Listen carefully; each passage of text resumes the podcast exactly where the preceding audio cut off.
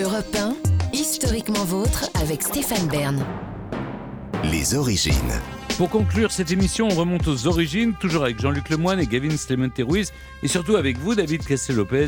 On remonte aux origines de Tinder, cette application qui marche plutôt bien pour draguer. Euh, en 1996, 1996, j'étais en troisième et j'étais fou amoureux d'une fille que je trouvais infiniment belle. Elle était rousse avec des yeux verts et une peau en porcelaine toute blanche. C'est Constance? Non, ce n'était pas Constance. ah, c'est c'était encore après une autre. Constance. C'était après Constance. Elle aimait bien Led Zeppelin. Alors moi, je me suis mis à écouter Led Zeppelin. Moi, de mon côté, j'aimais bien le groupe The Police. Mais elle, elle n'a pas du tout écouté euh, le groupe euh, The Police. Vous êtes très influençable en fait. Un petit peu, un petit peu quoi, quand on veut plaire, vous savez.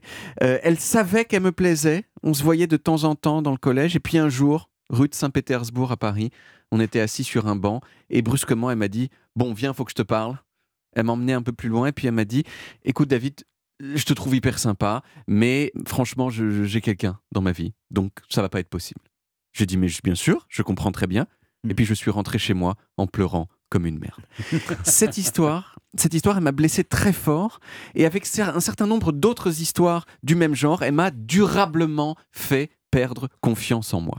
Et puis, et puis, 17 ans plus tard, à la faveur d'une rupture, j'ai découvert les applications de rencontres. Je me suis inscrit notamment sur Tinder et j'ai commencé à swiper, swiper, swiper, à discuter avec des dizaines de filles en étant le plus drôle possible. Et tout ça pour obtenir, dans 95% des cas, des échecs complètement cuisants. Soit les filles cessaient de répondre, soit elles répondaient mais sans faire d'efforts parce qu'elles savaient bien que de toute façon euh, pour elles la partie était gagnée et qu'elles pouvaient disposer de moi comme elles voulaient. Dans quelques cas on se voyait mais je m'apercevais toujours au bout d'un tiers de seconde, vous voyez, que leurs photos étaient profondément mensongères et probablement qu'elles se rendaient compte elles-mêmes d'exactement la même chose en ce qui me concernait. Soit enfin, euh, on n'allait même pas jusque-là parce que c'était ce qui se passait le plus souvent, elles ne matchaient même pas avec moi. Ce qui fait que je n'avais même pas le loisir de discuter avec elles. Et j'en ai parlé autour de moi et j'ai remarqué que les, garçons, à part s'ils étaient ultra beaux gosses, comme mon ami Martin par exemple qui lui match, euh, ils avaient un peu la même expérience que moi. Les filles, en revanche, d'une façon générale, elles n'arrêtaient pas de matcher avec des garçons dans tous les sens. Et leur problème, c'était donc souvent l'embarras du choix. Ce qui est un embarras, certes, mais un embarras un petit peu moins douloureux que l'embarras de l'absence de choix, qui était l'embarras qui était le mien. Cette intuition de l'inégalité de la drague sur les applications, elle a été confirmée par deux journalistes français, Judith Duportail et Nicolas Kaiser-Brill, qui ont déterminé que dans leur tranche d'âge, le taux de réussite des filles sur Tinder, c'est-à-dire la proportion, la proportion de garçons qui likent leurs photos, elle était 25 fois supérieure à celui des garçons avec les filles. 25 fois supérieur. Alors bien sûr, les filles, elles ont leur lot de difficultés avec Tinder, en particulier les messages porno non désirés, les menaces, le harcèlement, et d'une façon générale, le fait que pour elles, draguer, c'est une activité qui peut être dangereuse, ce qui est beaucoup, beaucoup plus rarement le cas pour les garçons. Donc dans l'ensemble, à part pour une élite chanceuse, mon impression c'est que Tinder, c'est une machine à créer de la tristesse et de l'humiliation. Mais alors, qui a inventé cette machine? Eh bien, c'est une histoire en fait assez banale de start-up californienne. À Los Angeles, en 2012, il y a quelques garçons et une fille qui étaient forts en code et qui ont créé une start-up qui a été incubée par un incubateur de start-up, hein, comme on fait avec les start-up, c'est-à-dire une structure qui aide les start-up à se lancer. Ils ont trouvé le nom Tinder. Vous savez ce que ça veut dire Tinder en anglais? Ça veut dire allume-feu.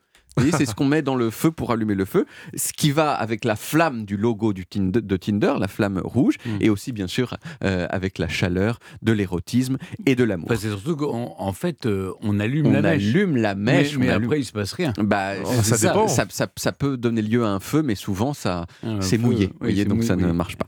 La grande idée de Tinder, c'est ce que j'évoquais tout à l'heure, c'est le swipe. Une photo apparaît, si vous aimez, vous swipez à droite, si vous n'aimez pas, vous swipez à gauche.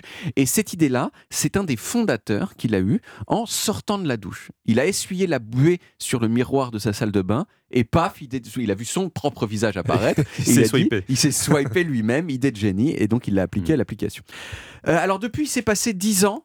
La drague en ligne est devenue acceptable, un peu grâce à Tinder quand même. Il y a eu des dizaines de milliards de matchs entre les gens euh, et beaucoup de tristesse et de frustration, quelques moments de joie euh, pour l'élite érotique.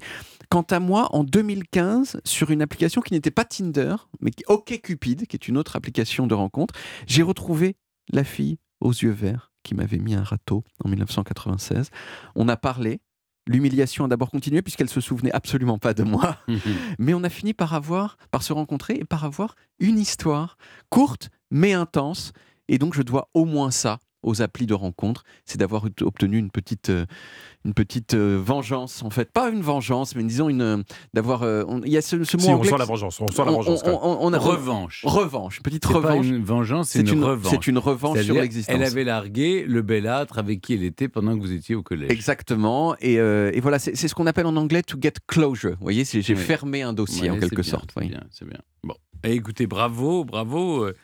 On retrouve les origines en podcast sur toutes les applis audio et en vidéo sur YouTube Dailymotion et sur le site europe1.fr où vous pouvez également trouver toutes nos émissions. Mhm.